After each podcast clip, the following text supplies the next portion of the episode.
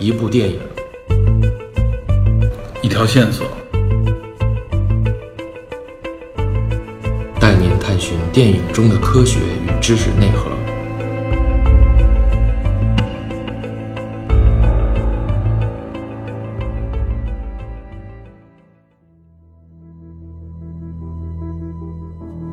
上集我们介绍了影片《最后的绞刑师》，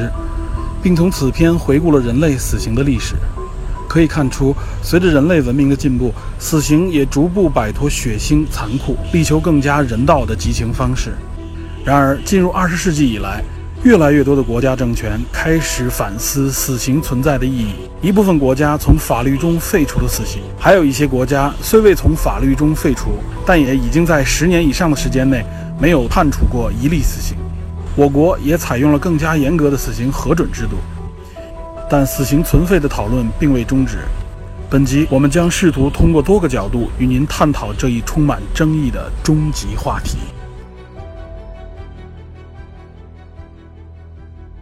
咱们说到了这个美国和中国的一些死刑的这个方式，那作为中国的邻国日本呢，它的这个在执行死刑方式上面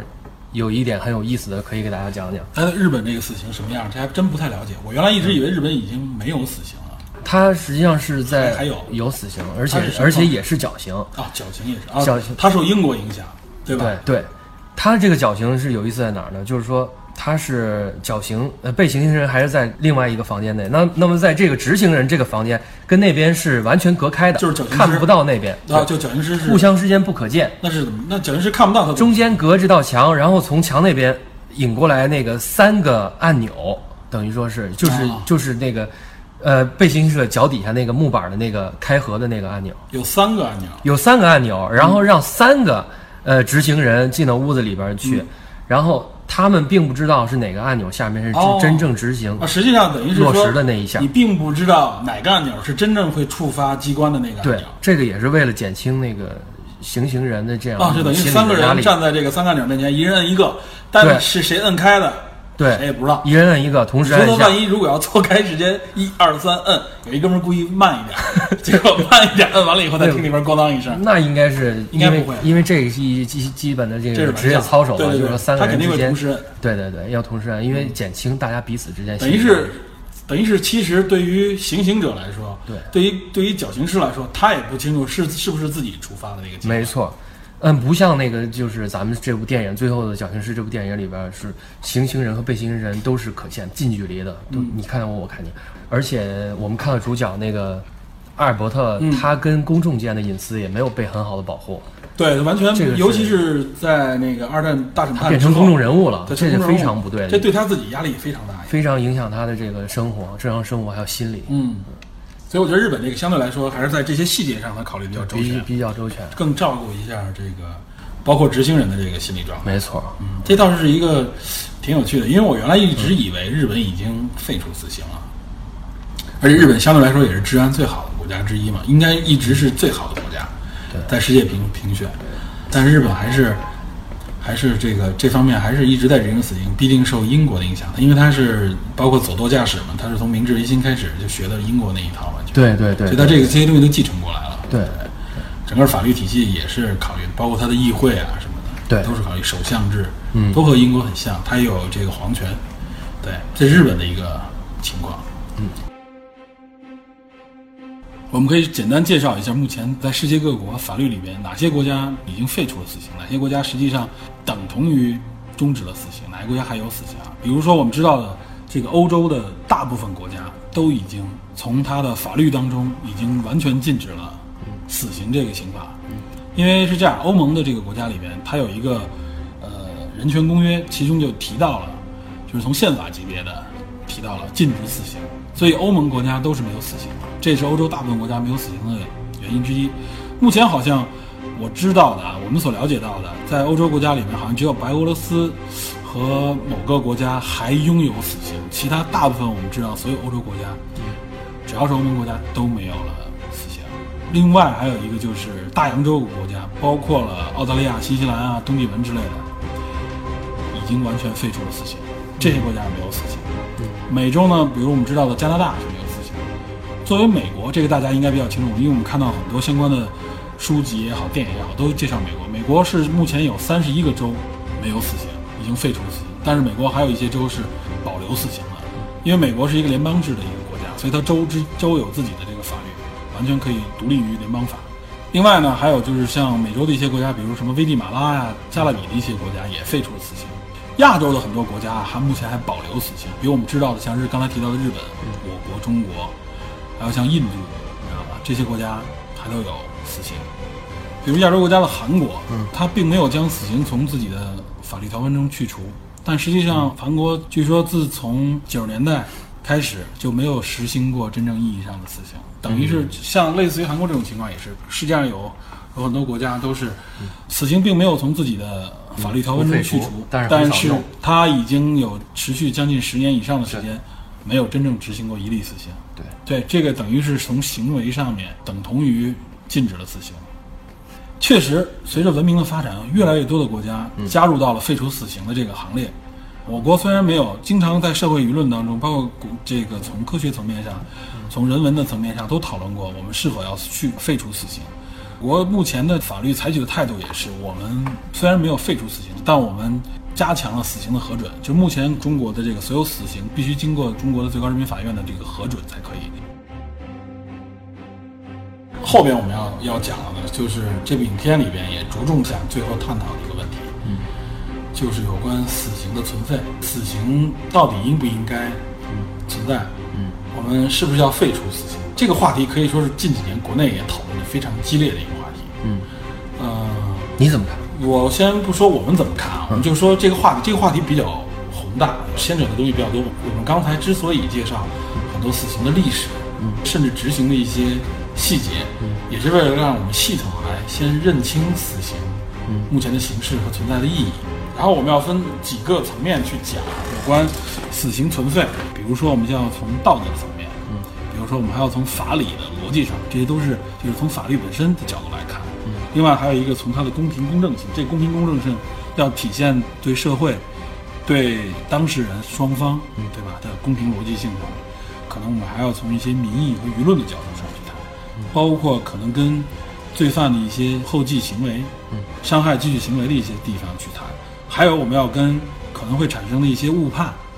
对吧？冤案这些可能都是我们要谈及死刑的一些点，政府的权力界限，从这些角度来分析死刑存废的意义。首先，我们从道德的角度来说啊，复仇，嗯，对吧？基本上所有的人都会想到的一点，以眼还眼，以牙还牙，对，一命抵一命，对它是复仇。嗯，这个其实是一种很朴素的一种人类认知，但随着人类的文明的进步啊，这种复仇有没有它真是合理的意义？这种复仇实际上叫做同价复仇，就是我用同样的手段报以回回报于对方。我们知道的很多这个刑事案件也好，比如说杀人犯杀掉了这个被害人，被害人的亲属可能就是以一种复仇的角度来用这种方式来控诉杀人犯，让他一命还命。我们就从情感角度来说，他是不是真正的达到了复仇的效果？可能从表面意义上来说，OK，但真的这个人死就算是复仇的完结了吗？被害人亲属是否就因此，包括被害人本人，因此就得到了真正的情感和心灵的慰藉吗？我觉得我们不能说百分之百是这样的，这可能就是一个争议的一个话题点。其实说到这一点啊，电影我觉得就是一个很好的阐述。电影它是一个文艺类作品，它更多的出于人类的情感。我们可以看到很多相关题材的电影，都是以以牙还牙、以眼还眼的方式快意恩仇，提倡以暴制暴的这种电影非常多哈。对甚至有很多影片就是主角也好，或者说这个代表正义一方，就在影片当中代表法律来惩戒坏人。对，这个我觉得不能从法律上意义上来说，它是一种真正的宣判，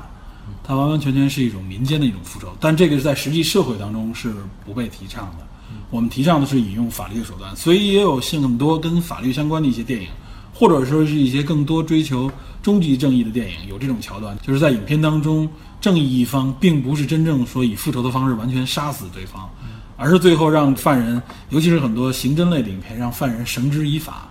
最后都会有一个桥段，说我把他交由法律，交由法院对他做终极的审判，嗯，对吧？另外，比如著名的包括我们所知道的一些英雄类电影，著名的 DC 的这个英雄形象，蝙蝠侠。蝙蝠侠在 DC 漫画当中的设定啊，包括他蝙蝠侠之前的这个三部曲的电影里边，他有一个经典的设定，就是蝙蝠侠从不杀人。嗯，他从不直接去杀人，包括间接引起的这个亡命，他尽量做到不杀。这是蝙蝠侠的一个非常有趣的，也非常引发人思考的一点。蝙蝠侠本身好像很黑暗，他对世界的认知，他身边的这个哥谭市也是非常充满了罪恶，但他永远是采取的手段就是不去杀死对方。所以，像小丑这种他终极的这种对手也一直存在，也是这个原因。当然了，最新一部的蝙蝠侠就是由大本本阿弗莱克接演的这部新的这个蝙蝠侠里边，这也是被广大这个 DC 迷、漫画迷们诟病的啊！就在那部影片里面，蝙蝠侠大开杀戒，知道吧？各种杀人，颠覆了以往 DC 对蝙蝠侠的一个设定。但是确实，DC 这个设定很有意思，嗯，这也是体现了一种在电影当中对这个道德的一种思考。就如果我们用死刑的方式，实际上就类似于私刑，或者说直接的这种报复，它真正的法律意义存不存在？我们法律判决它的意义是什么？是为了纯复仇吗？对吧？我觉得法律的设定肯定不是为了纯复仇，这也就是第二个层面，我们说从法理的逻辑上去阐述对有关死刑。就是我相信咱们刚才介绍过很多死刑的历史，从历史的角度来说，在在远古的社会里边和在很遥远的人类社会里边啊，他们可能就是就是为了报复，就是为了公平起见，OK，A 的亲人被 B 杀掉了，那么为了给 A 复仇，我们把 B 杀掉，嗯，对吧？但是从现在目前越来越完善的文明和法理上来来说，公权是否有权去获取人的生命，这个打一个问号。就是我们作为公权本身，我们就可以剥夺人的生命吗？它和杀人犯剥夺人生命的这个区别在于哪里？从这个法理上面，因为这个时候已经交由审判了嘛，他已经被捕，在法律面前接受惩罚。那么，是不是用剥夺生命的方式是最好的方式？这是很多反对死刑的人去探讨的。他们认为，就是如果我们用公权力剥夺了他生命，其实并没有显示法律所谓的这种真正的公正性。我觉得这个也其实是是一个问号啊，就很多人在这上面从哲学的角度、从社会学的角度去探讨，有很多不同的理论，但这块仍然是目前没有结论。曾经有一派啊，就有一派主流观点认为，OK，那死刑太残酷了嘛，不人道，那我们可以采取，我们把死刑犯都变成无无期徒刑，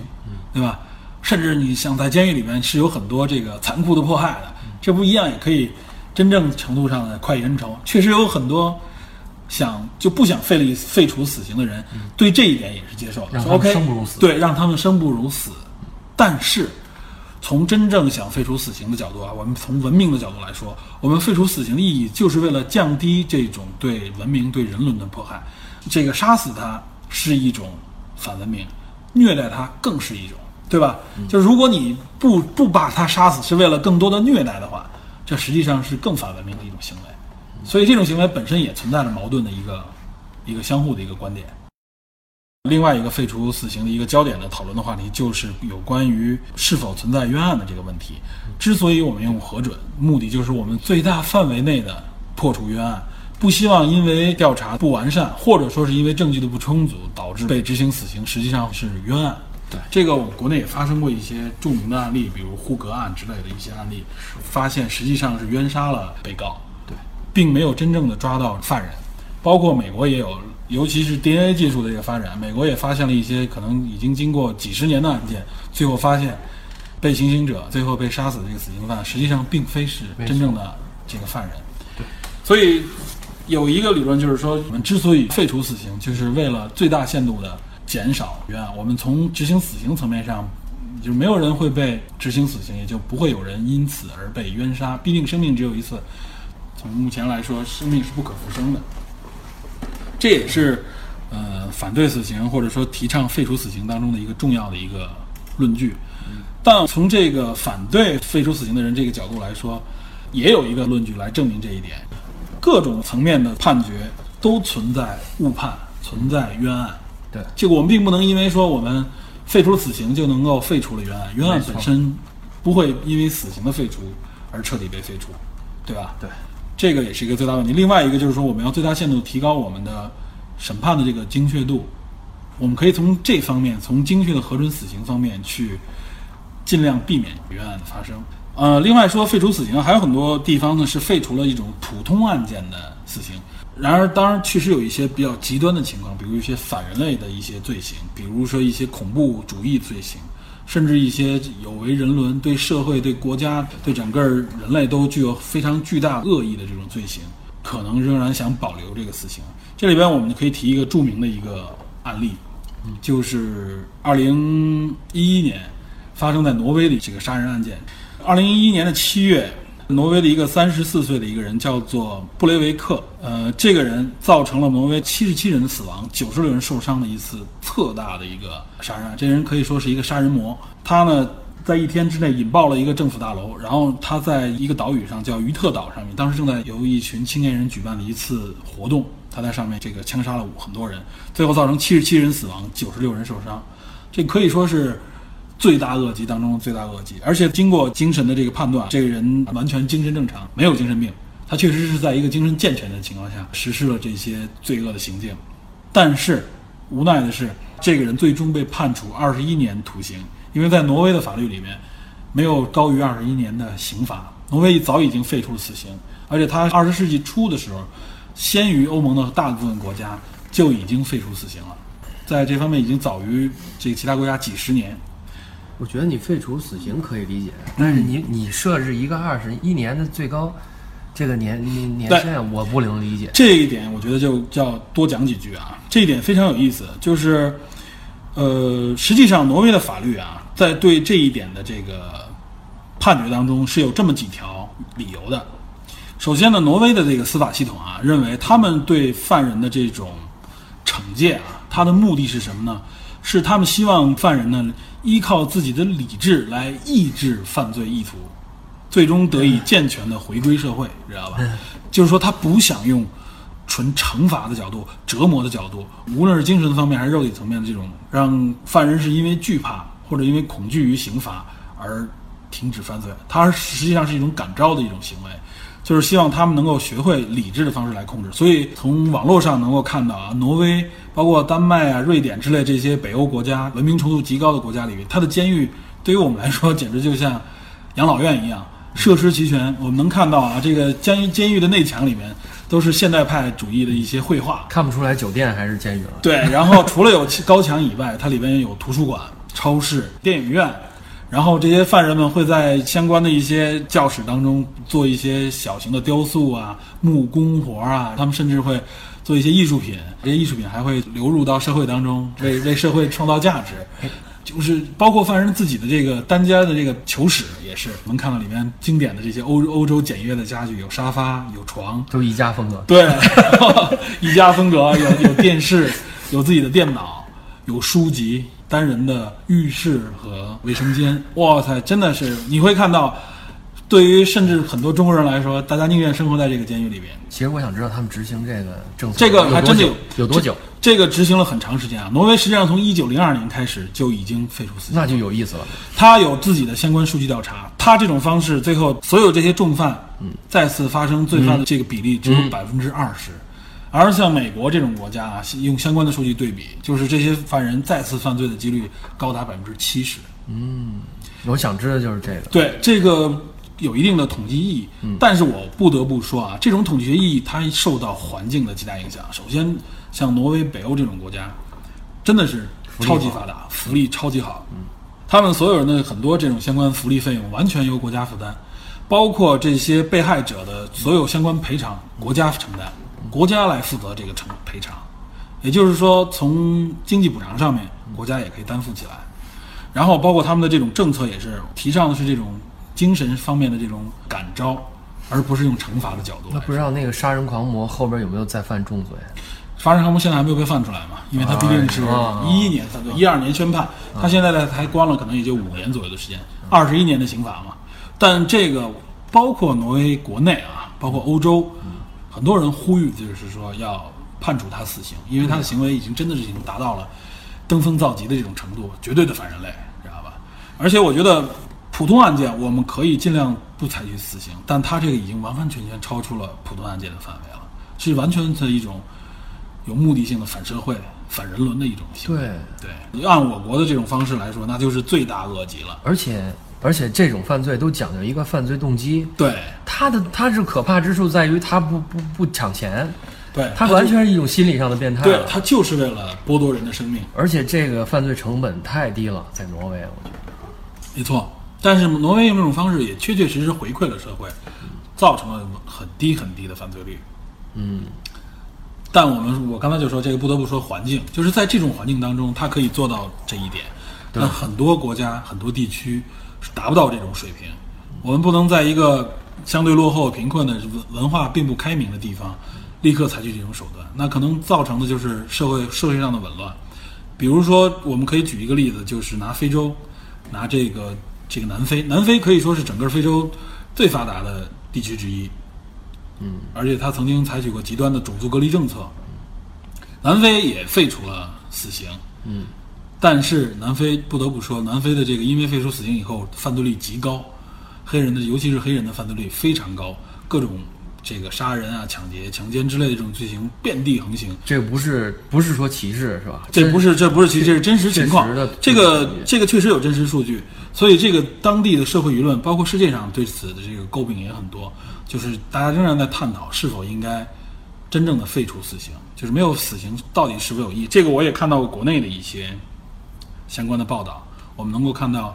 网上呢能够查找到相关的资料，包括有一些年龄很小的不够死刑判决的年龄的一些人，但他们的行为真的是已经达到了就是屡犯的这种程度啊。我们甚至认为他精神上面有问题，或这个人本身就已经不具备康复的可能，不具备善待这个社会的可能。但是他精神上确实没问题。从病理学上面，从医学角度来说，我们并没有发现他的这个直接证明他精神上有问题的证据。嗯，所以，但是你如果不判处他死刑的话，他可能就会不断的伤害社会。有一个两千年的一个案例，嗯，我不知道你听没听说过，嗯，两千年四月一日，嗯，有一个发生在我国南京的一个非常著名的案件啊，嗯，十八到二十一岁四个中国年轻人潜入了一栋别墅，嗯，杀害了这个屋主，屋主是德国人，嗯，和他的妻子和女儿，嗯，这个等于是灭门啊。这个德国人是当时中德合资的扬州亚星奔驰公司的外方副总经理，嗯，这个案件当时是轰动一时啊。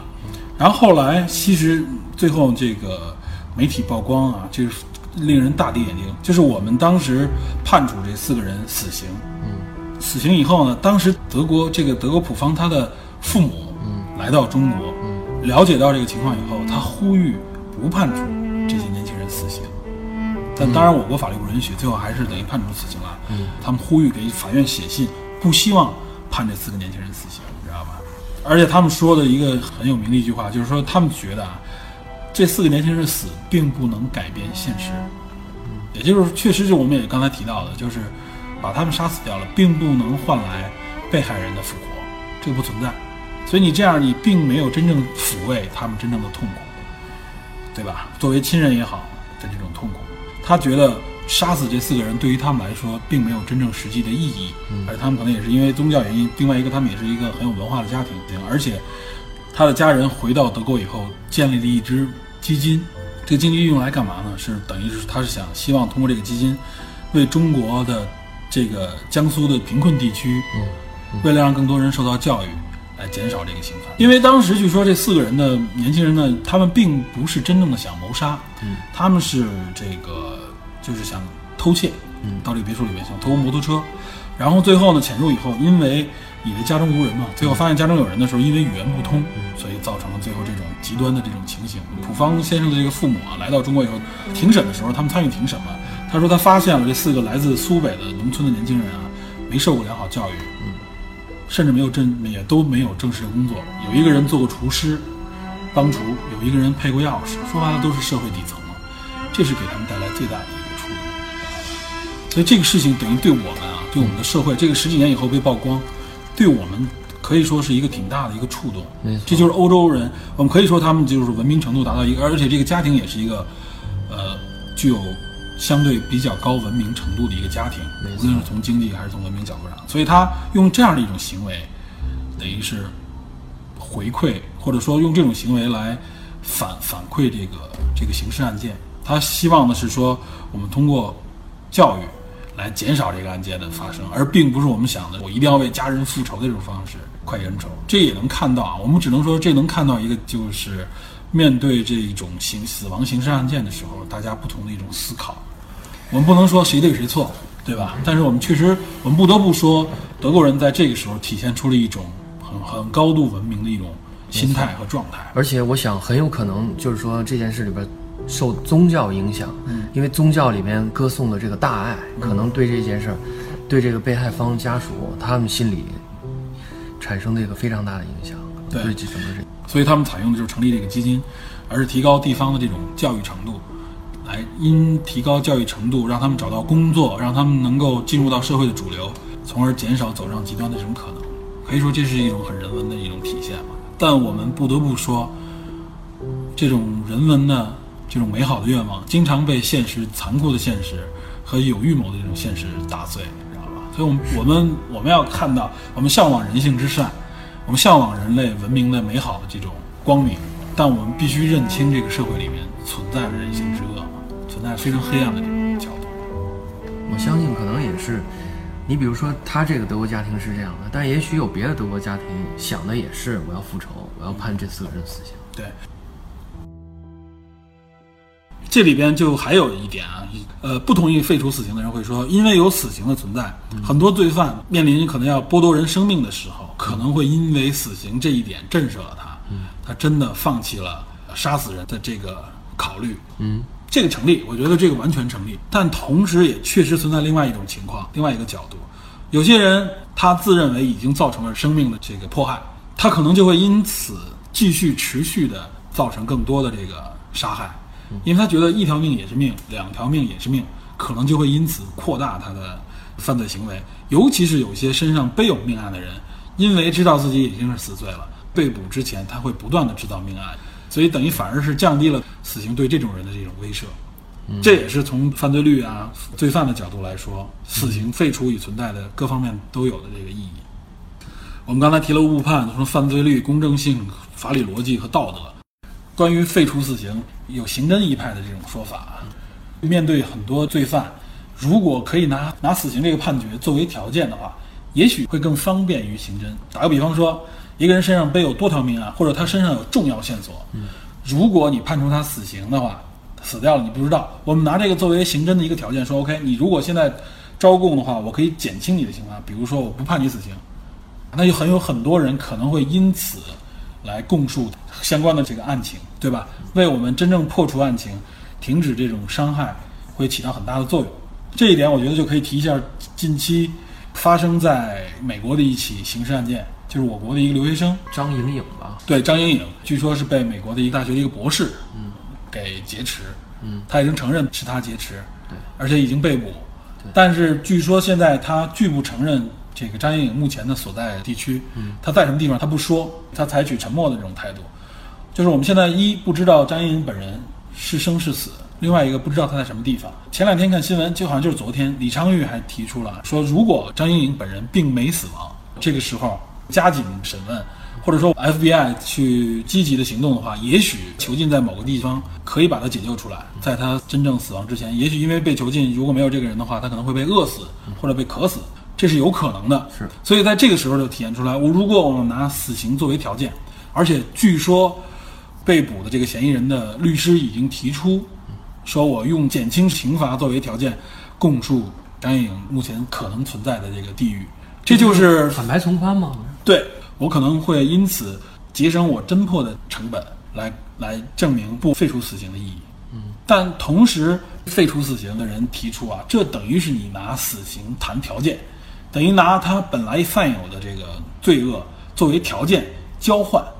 那么很多人都会，很多杀人犯都会因此。可能做更多的坏事，然后拿人命作为交换，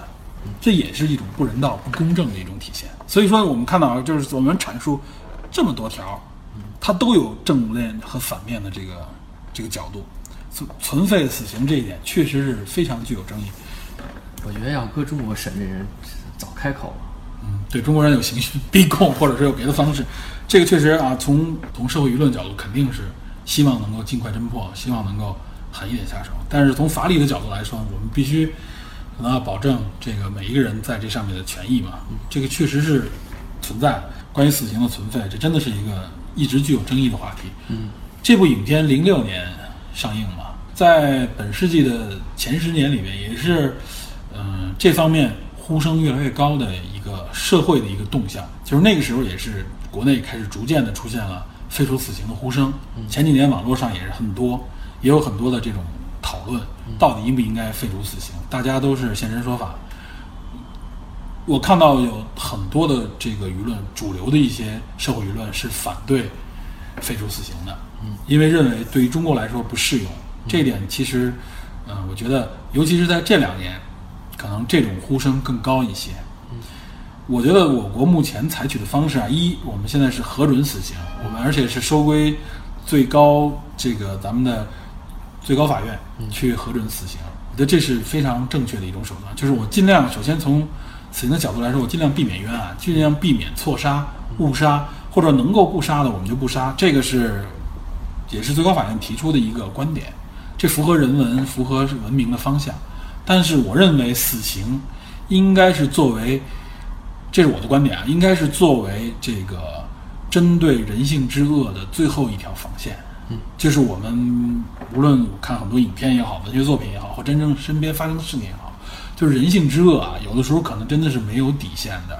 就有些人真的就像我们刚才说那个杀人魔，就像挪威的那个杀人魔，很多包括我们看到现在的恐怖主义的一些行径，他们虐杀犯人。我们之前节目里提到的 ISS，他们为了毁灭这个文物，去虐杀考古学者，他们把这个犯人抓在一起，放到笼子里用火烧死。你说这些行为，这这些人是绝对是按照我们中国的这个社会角度来说，值得千刀万剐，不得好死。不得好死，对吧？往不得脱生之类的。很多国家无论从宗教、从文化的角度来说都是如此。面对这种人，如果我们当时不判处他死刑的时候，可以说很多人从情感上接接受不了。而且我认为有些确实存在啊，确实存在一些极端情况，就是有些人已经完完全全的放弃人性了，就是他人性之恶已经完完全全已经膨胀到非常巨大的程度。对我们不应该因此就是说认为所有的人，我们都用最大的善意去揣摩他会会善意的回报这个社会，尤其是有过这种屡教不改的人，他们可能真的是本着一种很单纯的目的，为了获得自己想要的利益，不惜伤害别人的生命。这个时候，如果我们废除死刑的话，可以说是对这种人的一种有失偏颇的宽容，对吧？对被害者、对被害者家属、对社会的一种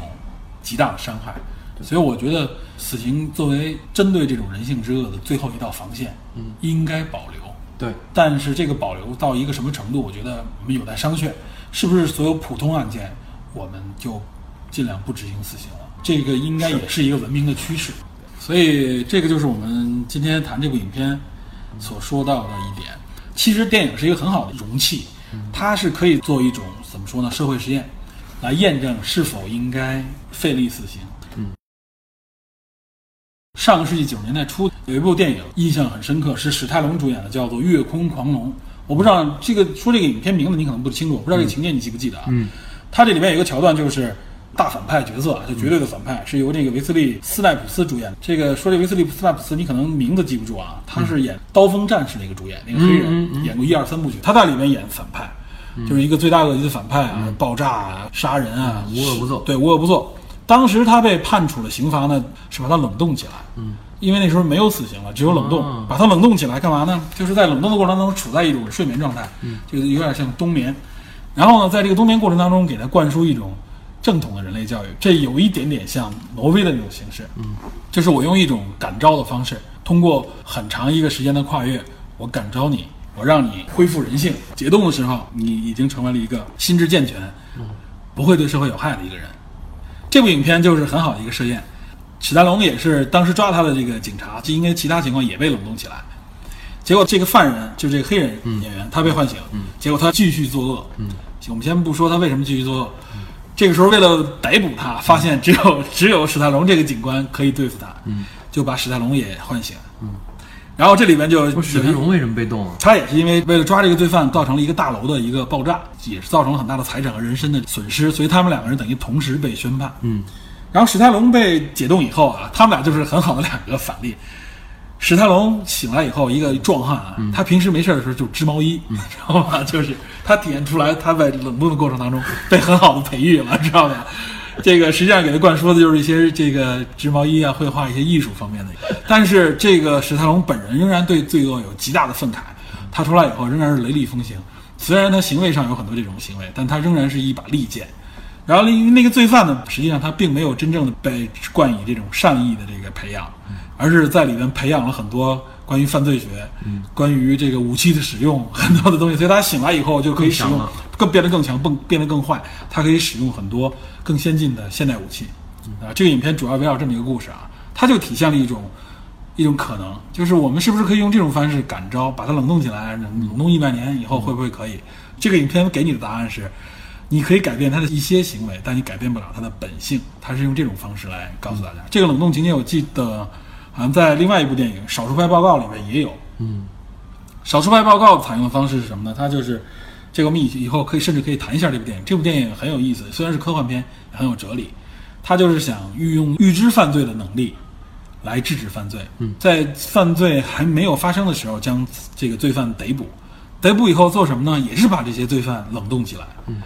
所以在这个影片最后啊，我们不我们就不做过多剧剧透了。但是在影片最后，所有就被这些冷冻人最后都被唤醒，就是他们因为他们并没有实施那个杀人就被捕了嘛，实际上他们是无罪的。影片最后这个指向了这么一个结尾。但是这里有个问题，嗯，他被冷冻，他被他被冷冻很多年，他被解冻的时候，他的年龄，他的身体并没有发生变化，对他没有老，但是他等在经历这个时间过程当中，他以做梦的方式啊，用这种潜意识影响，等于是不断的给他输入这种信息。一，他等于是用时间禁锢了他；另外一个呢，就是我在这个过程当中，我也是在不断的社会在感召他，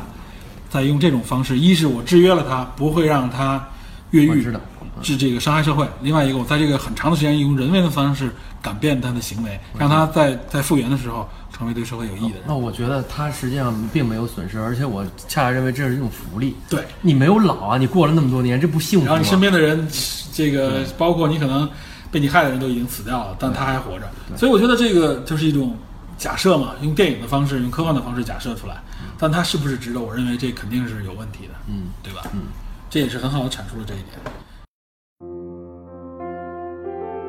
等于我们借着这部《最后的绞刑师》，嗯，探讨了死刑的一些